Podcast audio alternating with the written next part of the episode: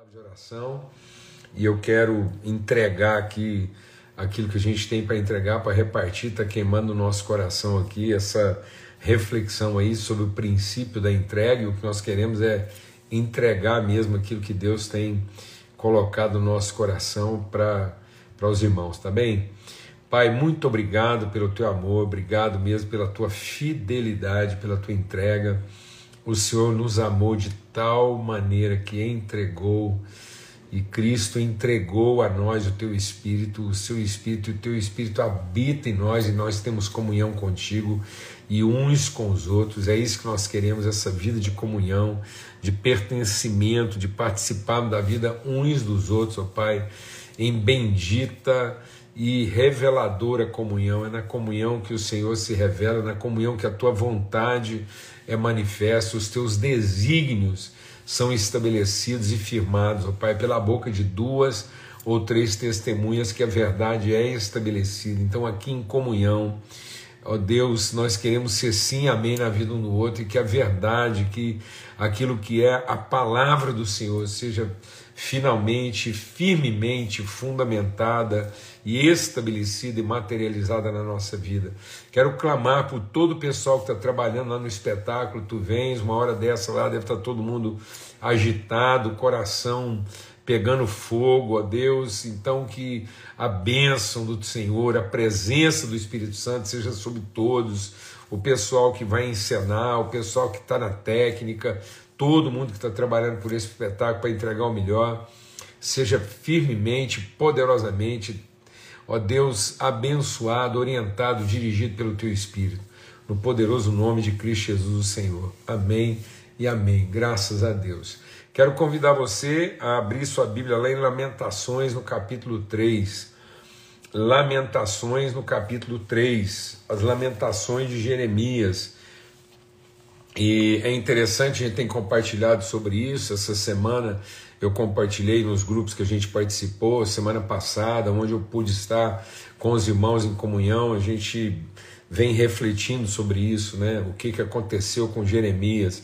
Jeremias é um homem de Deus, vocacionado para ser um profeta, alguém que vai trazer, vai vai declarar, vai manifestar aquilo que é a vontade de Deus. No entanto, o Jeremias ele não vai vendo o, o resultado daquilo que ele esperava, as suas expectativas, né, daquilo que Deus iria fazer, é, é, começam a ser frustradas e o Jeremias entra num estado assim de, de indignação, de, de depressão e ele começa a, a, amaldiçoar a própria vida, ele, ele chega a dizer, né, o Senhor foi para mim um rio de águas que mentem. Então o Jeremias está tão transtornado com tudo que está acontecendo, porque Deus manda ele fazer uma coisa, ele vai lá e, e pensa que está fazendo o que Deus está querendo que ele faça e as coisas não acontecem na proporção que ele imaginava. E é bem isso que a gente está refletindo aqui, né? quando Deus nos manda ou Deus nos envia, ou Deus nos move a fazer alguma coisa, quando Deus orienta, ordena, não é pelo feito, mas é por aquilo que vai ser transformado na nossa própria vida. Não é o que a nossa capacidade, é, aquilo que a gente, é, a nossa capacidade vai realizar, não é o que nós vamos realizar, mas é, é a forma como o nosso próprio entendimento vai ser transformado e as nossas relações também serão transformadas. Amém? Então, é, é, a gente quer discernir isso, né? Então, e aí no capítulo 3, o Jeremias vai, ele vai é, é, destilando isso, e, e ele, ele, ele, ele vai abrindo o coração dele, ele, do quanto ele está é, ferido. Há um momento que na conversa de Deus com Jeremias, é, Deus fala para Jeremias, fala Jeremias, quando você se converter, então as pessoas se converterão. E às vezes nós estamos querendo a conversão das pessoas antes que o nosso próprio coração se converta a elas. Deixa o Espírito de Deus ministrar o que nós estamos compartilhando aqui essa semana. Quando a minha relação com as pessoas é baseada nos feitos, eu estou à espera de que elas se convertam aos efeitos daquilo que eu estou fazendo. É bem isso, né? Então a gente espera uma reação positiva ao que eu estou fazendo e não uma transformação a partir daquilo que eu estou entregando. Então, a, a, aquilo que Deus nos chamou é, é, e Deus nos vocacionou é, para estabelecer, para manifestar, é ser testemunha e não dar testemunho. Eu posso dar um testemunho, isso é o que eu faço, e não ser testemunha na perspectiva daquilo que eu entrego. Então, mais do que fazer na expectativa de que alguém reconheça o que eu estou fazendo, é entregar para que a pessoa, de posse daquilo que eu estou entregando, comungando, participando daquilo que eu estou entregando, ela possa ser efetivamente transformada a partir daquilo que ela recebe da minha parte. Então eu não estou à espera de que ela se converta a partir do que eu estou fazendo, mas eu tenho que me converter às pessoas na disposição de entregar a elas o que eu tenho para entregar. Então foi isso que Deus disse para Jeremias. Não é quando ele se converter em Jeremias, é quando você se converter. Então, quando o seu coração for favorável às pessoas, então elas se converterão. Mas aqui no capítulo 3, né, quando Jeremias vai falando e falando e falando de tudo que ele diz que Deus fez com ele, a forma como ele está envelhecendo e ele está sofrendo, aí lá no final, já na metade do capítulo 3 aqui, né, ele diz assim: ó, a minha alma certamente se lembra e se abate é, dentro de mim. Verso 20. Então a minha alma se lembra, e a partir daquilo que ela se lembra, ela fica abatida. Mas aí no versículo 21 ele diz assim: Quero trazer à memória aquilo que me dá esperança. As misericórdias do Senhor são a causa de não sermos consumidos, porque as suas misericórdias não têm fim, novas são a cada manhã, grande é a tua fidelidade. A minha porção é o Senhor, diz a minha alma, portanto esperarei nele. Amém, amados? Uma coisa é a gente se relacionar é, com alguém é, na expectativa do que ele pode fazer por nós ou pensando naquilo que ele, que ele gostaria que nós fizéssemos. Enquanto a relação de Jeremias com Deus está na base dos seus feitos, ele diz: Eu me lembro disso, eu me lembro de tudo que eu fiz e de tudo que o Senhor fez, e a minha alma se abate. Mas agora o que, que eu vou fazer? Eu vou trazer à memória aquilo que me dá esperança. E o que, que me dá esperança? Quem o Senhor é, a tua fidelidade. E o Senhor é a minha porção. Não é o que o Senhor faz por mim, não é o que o Senhor pode fazer por mim, não é o que eu espero que o Senhor faça por mim, mas é quem o Senhor é. Então nós precisamos ter essa, essa coisa bem clara no nosso coração. Então, o, o que, que a gente registra, o que as pessoas fazem, ou a memória de que elas são e o lugar que elas ocupam na nossa vida. O que, que você está fazendo na sua casa, o que, que você está fazendo nas suas relações, o que, que você está fazendo com a sua família. Você está tentando produzir na sua família lembranças ou você está estabelecendo na sua família memórias? As memórias, elas trazem salvação, as lembranças trazem culpa. Às vezes, os nossos filhos mal acordam e nós estamos enchendo o coração deles de lembranças. Você tem que fazer isso, você tem que fazer aquilo. Se você não fizer isso, não vai dar certo. Você tem que estudar, você tem que tirar boa nota, você tem que ir para a escola. E pá, então a gente vai dizendo e lembrando para os nossos filhos que o futuro deles e a vida deles depende daquilo que eles fazem ou vão fazer. Isso quer dizer que a nossa relação estará sempre em xeque. Ou seja, eles não têm segurança na relação. Porque eles têm que se sentir protegidos no desempenho. Então, muitas vezes, nós estamos ensinando para as pessoas é que é o desempenho delas que vai protegê-las e não a nossa relação que vai guardá-las. Então, as pessoas têm que ser guardadas na relação e não protegidas no desempenho. No desempenho, nós podemos falhar, pode haver um mal entendido. Por mais que Deus estivesse querendo abençoar o Jeremias, o Jeremias não estava entendendo nada disso até agora. E porque ele não entendia o que estava lá no coração de Deus, a lembrança desses feitos só fez com que ele se entristecesse e se deprimisse. Quando a gente vai lá para Hebreus, no capítulo 10, a gente entende isso um pouco melhor. Na carta aos Hebreus, no capítulo 10, diz o seguinte: que Deus fará um pacto conosco. E nesse pacto que ele faz conosco, ele diz: dos seus pecados não me lembrarei mais.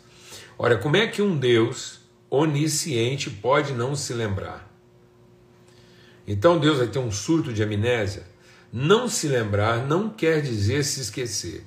Não é que Deus se esqueça do nosso pecado, mas ele intencionalmente não se lembra. E como é que Deus consegue não se lembrar daquilo que ele não esquece? Porque ele traz à memória. Então Deus está constantemente num exercício de memória para que ele não se lembre daquilo que na verdade ele não se esquece. E é assim que nós temos que tratar nossa relação com as pessoas. Então muitas vezes nós não estamos conseguindo é, é, é, deixar de lembrar daquilo que a gente nunca esquece. E às vezes a gente está tentando esquecer daquilo que a gente está sempre se lembrando. E a gente tem um esforço danado para ver se esquece daquilo que a gente está sempre se lembrando e não vai acontecer. Deus não vai te dar um surto de amnésia. Então você não vai conseguir esquecer certas coisas, mas você pode deliberadamente e intencionalmente não se lembrar. E como é que você não se lembra daquilo que na verdade você nunca vai esquecer? É se você trouxer à memória. Mas enquanto você estiver guiado pelas suas lembranças, isso pode condenar você.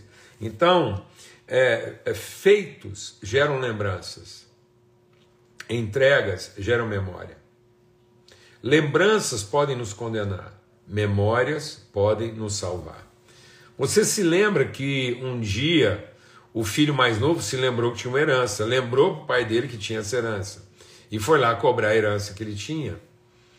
E aí o pai repartiu entre ambos. O pai, quando repartiu herança, repartiu entre ambos. Ele disse isso para o filho mais velho. A palavra de Deus está lá, ele repartiu entre ambos a sua herança. E o filho mais novo foi embora e gastou tudo dissolutamente. E o filho mais velho nunca saiu de casa. O filho mais novo foi embora, gastou tudo, o mais velho nunca saiu de casa. E o filho mais novo se perdeu se extraviou. E o que que salvou o filho mais novo? Do seu pecado, do seu erro, da sua desobediência. Uma memória. Lá, comendo as alfarrobas dos porcos, lá, vivendo de maneira degradada e degradante.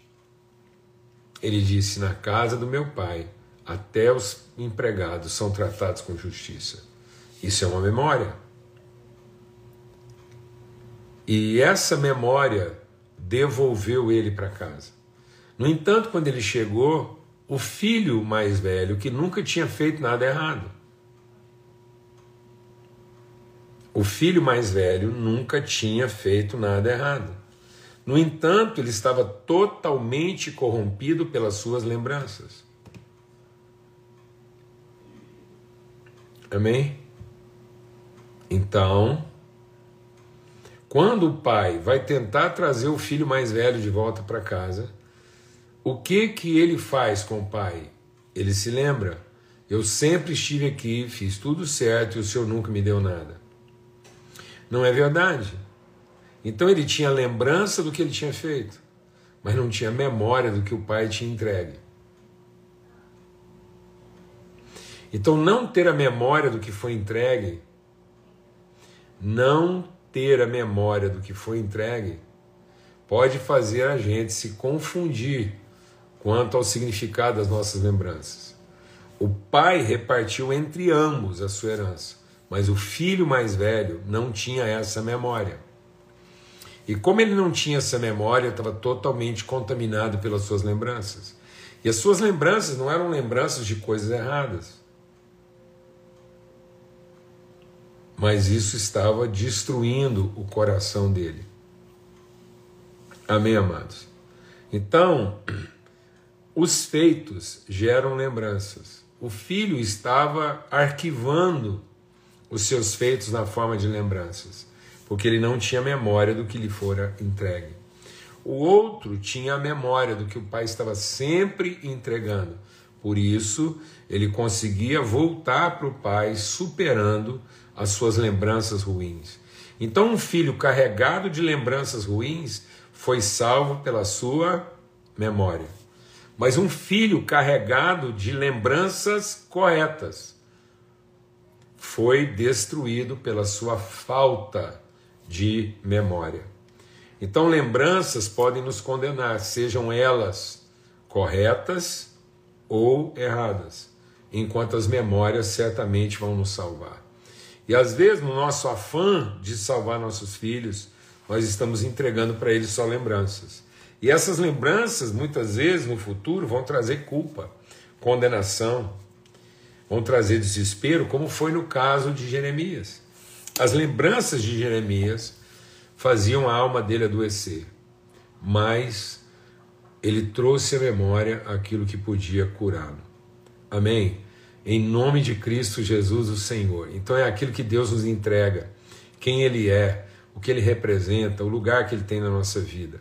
Quem as pessoas são, que lugar elas ocupam na nossa vida, qual o significado que elas têm para nós, né? qual o lugar que elas ocupam no nosso coração e o que, que nós temos para entregar para elas, ou o que nós queremos entregar para elas. Isso vai nos ajudar a vencer a lembrança dos feitos que muitas vezes, positivos ou negativos, podem nos condenar. Amém? Um forte abraço para todos e